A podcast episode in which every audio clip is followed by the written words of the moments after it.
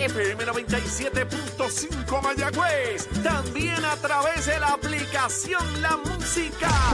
Oye, ven acá. ¿Y los pasteles? ¿Con o sin ketchup? Bueno, si es con salsa de la Z, seguro.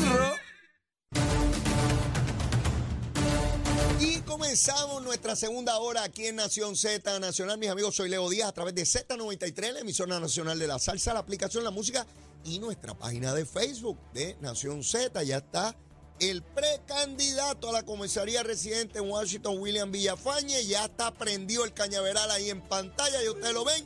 Pero antes de continuar quemando el cañaveral, vamos a los titulares con Emanuel Pacheco. Buenos días Puerto Rico, soy Emanuel Pacheco Rivera informando para Nación Z Nacional en los titulares. El excomisionado electoral del movimiento Victoria Ciudadana, Olvin Valentín, adelantó que en las próximas elecciones aspirará a un escaño por acumulación en la Cámara de Representantes. En otras notas, ayer lunes el Partido Independentista puertorriqueño presentó a las personas que confeccionarán el programa de gobierno que presentará su candidato a la gobernación en las elecciones de 2024, Juan Dalmau Ramírez. Por último, Luis Dávila Pernas, representante del gobernador Pedro Pierluisi en la capital federal, descartó aspirar a la candidatura del Partido Nuevo Progresista por la comisaría residente en Washington de cara a las elecciones de 2024. Hasta aquí los titulares, les informó Emanuel Pacheco Rivera. Yo les espero en mi próxima intervención aquí en Nación Z Nacional, que usted sintoniza a través de la emisora nacional de la salsa Z93. Hablándole claro al pueblo. Nación Z Nacional, soy Leo Díaz. Buenos días a todos. Leo Díaz en Nación Z Nacional por la Z. Y comenzando, comenzando esta segunda hora, este achero en la pata de ella, usted sabe que eh, es malo, es malo, dice barbaridades aquí. Pero nada, yo lo quiero un montón. Está con nosotros el senador William Villafañe. William, ¿cómo tú estás? Muy bien, gracias a Dios. Saludos para ti, Leo, para Chero, para Emanuel y para todo el pueblo que nos ve y nos escucha. Ya tuviste cómo se prende aquí el cañaveral. Encendido. ponemos ahí en pantalla, todo en del, todo en orden, William. Azafra, Mira, mira, mira, mira en Sí, pantalla sí, ese sí, chacho. Este, mira, cuéntame, ¿cómo tú estás? ¿Estás bien? prendido en candela. Muy bien, gracias a Dios. Eh, para arriba y para Debo- todos lados, Debo suponer buscando los votos para que ganar. tu, que tu vida ha cambiado dramáticamente desde ese anuncio que hiciste el domingo de la otra semana eh, de, eh, de candidato a, la comisaría residente en Washington. Explícale un poco a la gente que nos ve y nos escucha cómo cambia la vida de un funcionario público que aspira a una posición de esa envergadura, porque ciertamente las complejidades de ser senador no es que sean menos, pero, pero comisionado es todavía una responsabilidad mucho mayor. ¿Qué, qué ha cambiado, William? Bueno, para que tenga una idea, lo primero es estar haciendo durante estos días cientos de llamadas para eh, conseguir el respaldo de mucha gente importante en mi partido, institucionalmente, porque tenemos de cara unas primarias Ajá. y eh, mucha gente también que nos va a estar colaborando. Eh, est- estructuramos una especie de organización de Montar campaña. un equipo. Y ese equipo de campaña va a estar compuesto por cientos de personas también que nos van a dar la mano a través de toda la isla en todos los aspectos. Y organizar lo que es la erradicación, que va a ser este próximo domingo en la Asociación de Miembros de la Policía a las nueve y media de la mañana. Eso es en la, en la muda, en, En la, la carretera muda. que no es la muda, eh, dice la muda de Cagua, pero eso es Guaynabo. Eso es Guaynabo, exacto. Y ¿A qué hora es? A las nueve y media de la mañana estaremos allí eh, presentando nuestra candidatura. Está todo el mundo invitado. Ok. eh, a- y, y ofreceremos ¿verdad? también nuestro mensaje. En el caso de, de lo demás, pues ya, ya tenemos eh, el registro. es- en estos días ya está el registro en la FEC, el Federal Election Commission, este, para eh, poder recaudar fondos. Ya tenemos también programando... a- Los chavitos, William, los chavitos. Sí, sí. ya- Hay ya que tener chavitos. Ya tenemos nuestro comité de finanzas. Eh, ya tenemos también nuestro presidente ejecutivo de la campaña. Ajá. Eh, Yo, yo, yo, yo, lo conozco. Sí, claro que lo conoce. Ah, ok. claro que lo conoce. Eh, una persona de mucho respeto ok. y mucha experiencia. Y E- En eso de montar una estructura, eso no es nuevo para ti. Eh, Particularmente en el 2016, fuiste instrumental en montar toda esa estructura en Puerto Rico para Ricardo Rosselló. Así que eso para ti no es nuevo. Claro, pa- para otra candidatura, pero, pero montarlo tú sabes cómo se hace. exacto. Y, y, y- y hemos estado reclutando personas que también saben cómo se hace y que Ah. nos puede ayudar mucho en todas las áreas ¿verdad? que vamos a estar eh, trabajando e impactando en poco, en poco tiempo, porque esto lo decidimos apenas hace unos 11 días. Claro. Eh, en, poco tiempo ya tenemos, puedo decir que tenemos ya una organización robusta y, y que vamos a, no es que vamos a dar la pelea, es que vamos a dar la pela. Ah, wow, eso es, eso es fuerte, eso es fuerte. Te pregunto, William, eh, bueno, te digo primero, al comienzo del programa establecí unos contrastes. Yo vi ayer las expresiones que hizo Quiquito Meléndez sobre ti. Eh, a mí, de verdad que me encantó escucharlo porque son similares o iguales a las que tú expresaste sobre él en este mismo programa.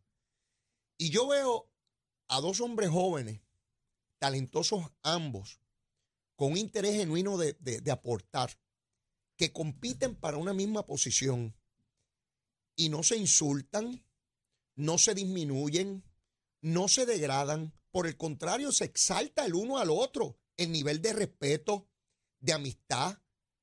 Eh, es ejemplificante, William, lo que ustedes están haciendo. De verdad que, tengo una admiración enorme por lo que ustedes están haciendo, porque vi a dos personas, obviamente uno va a prevalecer y otro no. Pero no importa ese evento que sabemos que al final concluirá de esa manera, donde alguien prevalece y otro no al final del camino, ambos se pueden dar la mano y un abrazo y luchar por, por, ese fin común que los ha movido a participar del proceso político. Y, yo quisiera que todos los políticos miraran eso, particularmente la comisionada, que es ataque al gobernador, ataque al gobernador, ataque al gobernador, que los mire a ustedes, que te mire a ti y que mire a Quiquito cómo uno conduce una primaria entre compañeros de partido. Y, no es por conveniencia, es genuino. Porque yo le tengo mucho, no solamente aprecio, mucha admiración a, a Quiquito, este, y como te he dicho, a su familia, este, y, ¿verdad? Y mi deseo es que después de todo este proceso, eh, ambos sigamos sirviéndole a, a, nuestro pueblo, ambos sigamos sirviéndole a nuestra causa. Y yo estoy convencido que así va a ser, estoy convencido que así va a ser. De igual manera, Luis David Perna, que es otro hombre joven talentosísimo, desistió de su aspiración, se mantiene en Prafa, evaluó y yo también decía, porque creo conocer un poquito del proceso político, la base de los partidos es muy agradecida cuando alguien con la posibilidad real de aspirar decide no entrar y permitir que sean otros. Eso tiene un valor enorme político en una cuenta de ahorro política futura, porque yo estoy convencido que algún día Luis David Pena va a estar en una papeleta. Yo no tengo la menor duda de eso. Y estoy convencido que ustedes tres son de ese talento nuevo que tiene el movimiento estadista. Y, yo soy muy dado a, tratar de reclutar personas para, para que luchen por, la causa. ¿Qué te pareció el retiro de, de Luis? Eh, no el retiro sino el enfoque en lo que está pasando ahora mismo en Washington. Okay. Y me parece que es la mejor persona para continuar dirigiendo PRAFA y realizar el trabajo que hay que realizar ahora. Tenemos, por ejemplo, los esfuerzos en torno al Farm Bill, lo que es la transición del, del PAN al SNAP, que puede que entonces no sea de inmediato, pero en el, en el corto o mediano plazo sí se pueda atender. Eh, tenemos lo del proyecto que se acaba de presentar y que él ha sido instrumental en la presentación de ese, eh, de ese proyecto en el Senado Federal con la mayor cantidad de endosos eh, a nivel histórico para un proyecto de esa envergadura y que ya tiene 21 endosos y va a estar sumándose mm. durante los próximos meses otros endosantes de ese proyecto. Y, y su presencia, su trabajo en este momento en Prafa, recuerda que la candidatura hubiera requerido renunciar a esa posición, pues es importantísima. Eh, eh, Luis David Perna, eh, con quien he trabajado anteriormente, cuando era secretario de la gobernación y él era subdirector de, de Prafa, me unen también lazos de amistad. Hemos trabajado juntos, vamos a continuar trabajando juntos. Mientras a él se mencionaba y a mí se me mencionaba para esta candidatura, nosotros continuamos trabajando juntos, continuamos haciendo gestiones juntos por Puerto Rico, eh, dialogamos Y eh, tan pronto como el pasado viernes, nosotros eh, hablamos sobre el asunto de la candidatura y vamos a estar trabajando juntos, él como director de PRAFA, yo como senador actualmente, para desde ahora ir formando ¿verdad? ese camino que hace falta para, para que Puerto Rico logre de una vez por todas su igualdad. ayer se confirmaron tanto la secretaria de Educación como la secretaria de la Familia. Me preguntaba qué era distinto ayer a lo que había hace dos meses atrás, por ejemplo, y no encuentro nada.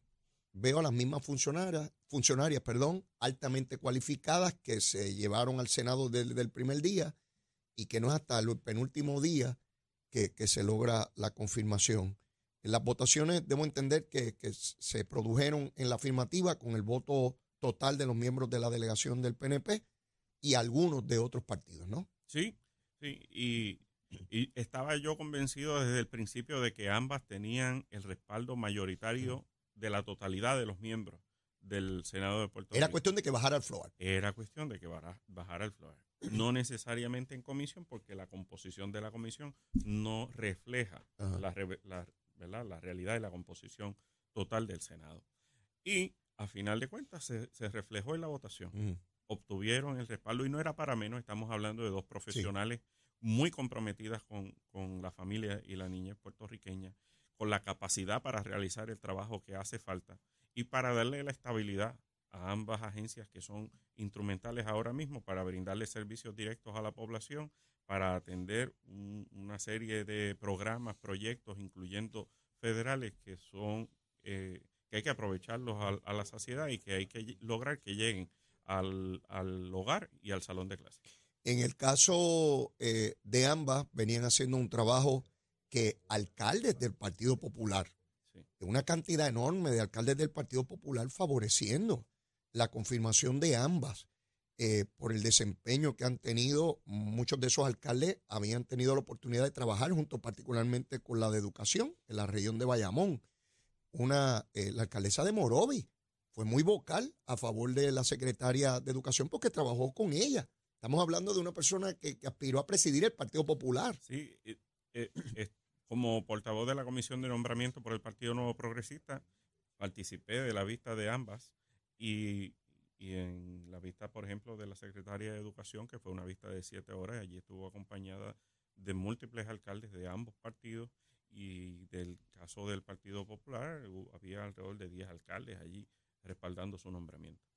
Eh, la secretaria de Educación dice que, entre otras cosas, tiene como objetivo trabajar bien fuerte y dice que está de lleno ella en ese esfuerzo, no lo delego, en la descentralización del Departamento de Educación. De hecho, ella recibe una llamada ayer, una vez confirmada, al secretario de Educación Federal, Carlona, eh, felicitándola y poniéndose nuevamente a la, a la disposición. Eso es fundamental, esa descentralización que se ha hablado por tantas décadas y que finalmente empieza a concretarse. Habla también de unos esfuerzos eh, para la enseñanza del, inglés, particularmente conversacional, que es un problema histórico en el departamento y que de tiempo en tiempo puede haber un secretario que le ponga más o menos cariño, pero institucionalmente un programa degradado. No sé por qué. Bueno, sé por qué, pero, pero no hay justificación para ello. vamos, vamos a establecerlo de, de, esa manera. ¿Te parece que esos dos principios son importantes oh, muy y, valiosos. Muy importantes, muy importantes, atemperados a, la actualidad que necesitan eh, para poder eh, brindarle a las nuevas generaciones las capacidades, los talentos necesarios para ser exitosos en la vida. En el caso que nos ocupa esta semana con relación a, a Ronnie Jarabo, su endoso a Miguel Romero, yo nunca en los años que tengo había visto banderas del Partido Popular en una actividad del PNP. Eso logra Miguel Romero, ¿no? Es, impactante lo que Miguel Romero viene eh, en tan poco tiempo. No lleva tres meses, de tres años. Como, alcalde, una enorme cantidad de líderes del Partido Popular de San Juan, líderes reconocidos populares en San Juan, siguen siendo estado libristas y van a votar popular, pero en San Juan van a votar por Miguel Romero, lo distinguen, lo sobresaltan. Y Ronnie Arabo pues fue consecuente con ese clamor de, líderes del Partido eh, Popular lo han expulsado de la colectividad en un ejercicio que a mí me parece más un esfuerzo de Jesús Manuel por tratar de quitarse de encima el señalamiento de que es flojo, de que no toma las decisiones con fuerza, ¿Qué, qué te pareció a ti esa, esa expulsión?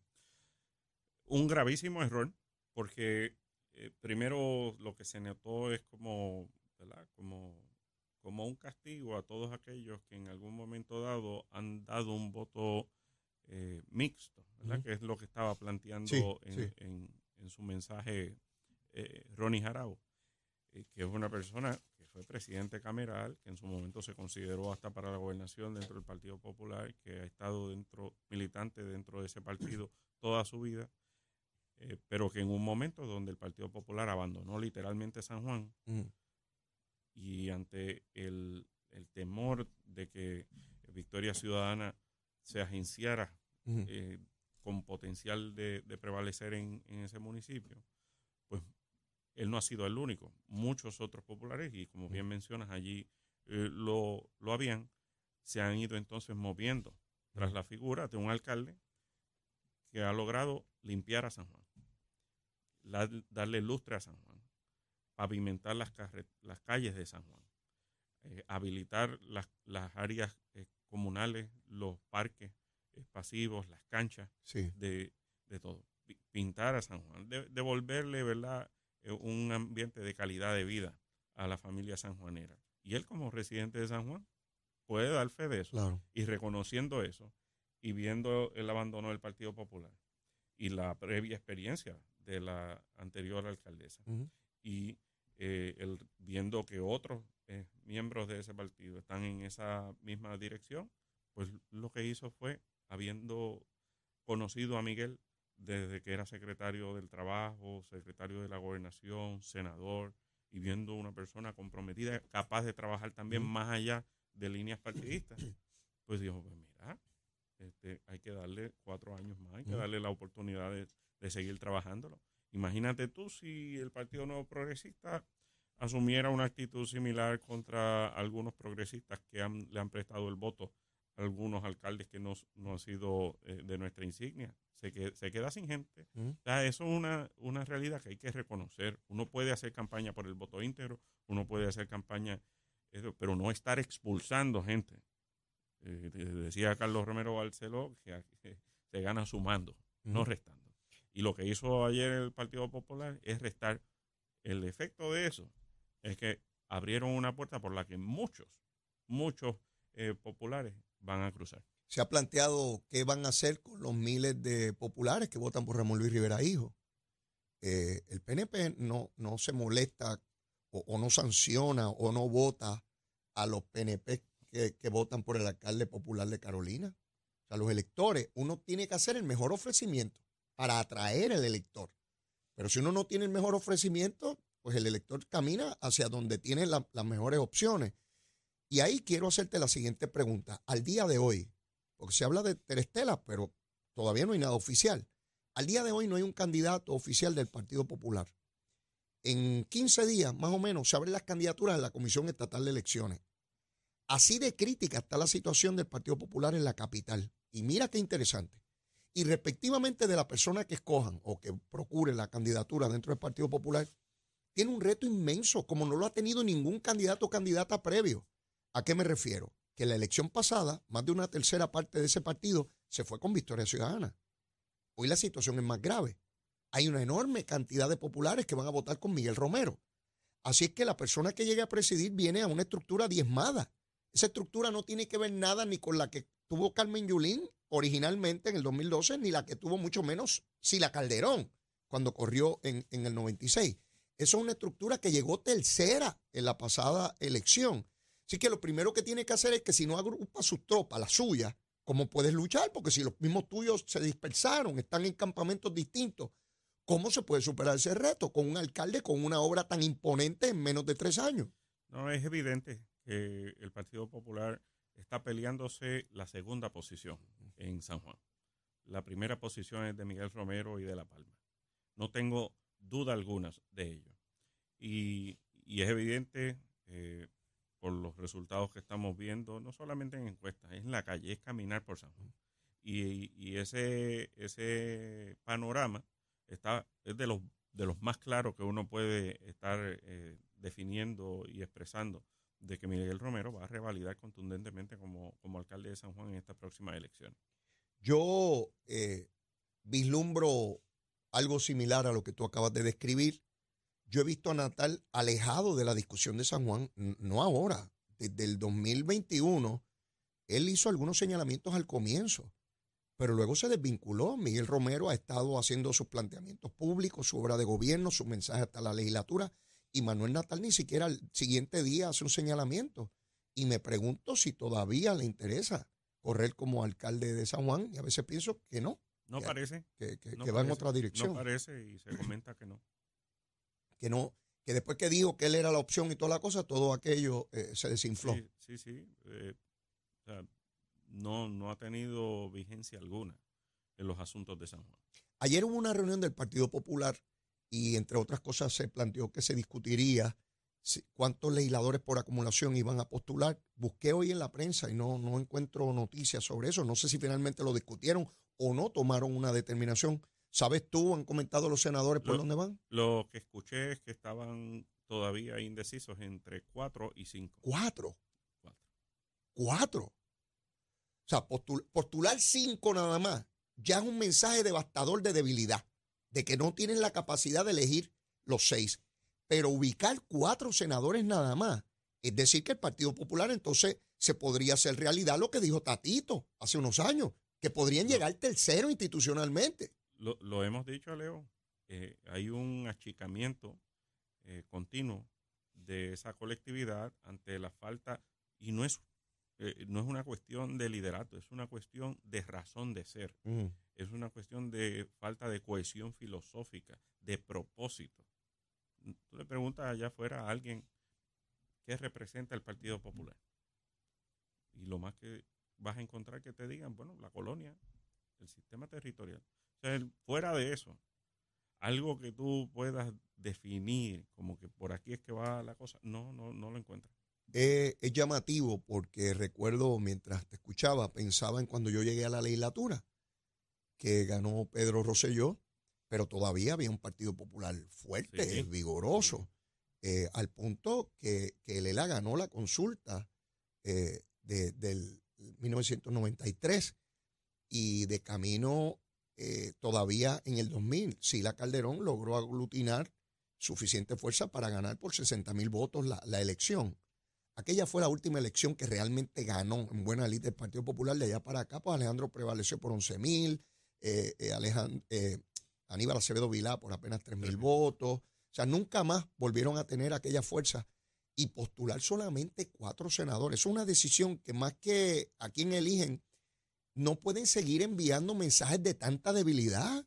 Porque imagínate tú, Victoria Ciudadana se atreve a postular dos por cada cuerpo legislativo y el Partido Popular solamente dos más que ellos. Eso es insólito, eso, eso es, el partido de Muñoz. Sí. Y, y por otro lado, tienes a Proyecto Dignidad públicamente dejando saber que aspiran al 10%. O sea, eh, tienes una gama de partidos eh, públicamente dejando entrever que saben que no van a ganar y que lo que aspiran es a una porción de la gobernanza. Y un partido nuevo progresista yendo a todas, yendo eh, con seis candidatos a senadores por acumulación y representantes por acumulación, aspirando a, retener las alcaldías que tiene hoy día y a ganar otra cantidad de alcaldías eh, para obtener la mayor cantidad posible. También eh, un gobernador que va a la reelección. Tanto es el ánimo de posibilidad de triunfo, pues que la comisionada entonces se mueve también a aspirar a, a la gobernación, sin pensar a que no hubiera posibilidad de triunfo, no lo hacía. No lo haría. Este, y ya vemos otros compañeros que estamos aspirando a la comisaría de residentes sabiendo que, el que salga, el que prevalezca en la, en la primaria va a ser el próximo comisionado residente. Venimos ya mismito después de la pausa con la recomendación de almuerzo de William Villafañe y a quemar lo que resta del cañaveral aquí en Z93. Llévatela, chévere. Buenos días Puerto Rico, soy Emanuel Pacheco Rivera con el informe sobre el tránsito a esta hora de la mañana. Ya ha comenzado a reducir el tapón en la mayoría de las carreteras principales del área metropolitana, sin embargo la autopista José de Diego aún se mantiene congestionada desde el área de Bucanán hasta el área de Atorrey en la salida hacia el Expreso Las Américas. También la carretera número 2 en el cruce de la Virgencita y en Candelaria en Tua Baja y más adelante entre Santa Rosa y Caparra. Además, la 165 entre Cataño y Guaynabo en la intersección con la PR22, la PR5, la 167 y la 199 en Bayamón, la 176, 177 y 199 en Cupey y la autopista Luisa Ferré entre Montelledra y la zona del Centro Médico en Río Piedras y más al sur en Caguas, además de la 30 desde la colindancia de Junco Sigurabo hasta la intersección con la 52 y la número 1. Hasta aquí el informe del tránsito, ahora pasamos al informe del tiempo. Para hoy, martes 14 de noviembre, el Servicio Nacional de Meteorología pronostica para todo el archipiélago un día principalmente soleado y ventoso. Se esperan algunos chubascos dispersos en la mañana para el este y en la tarde aguaceros pasajeros en el oeste.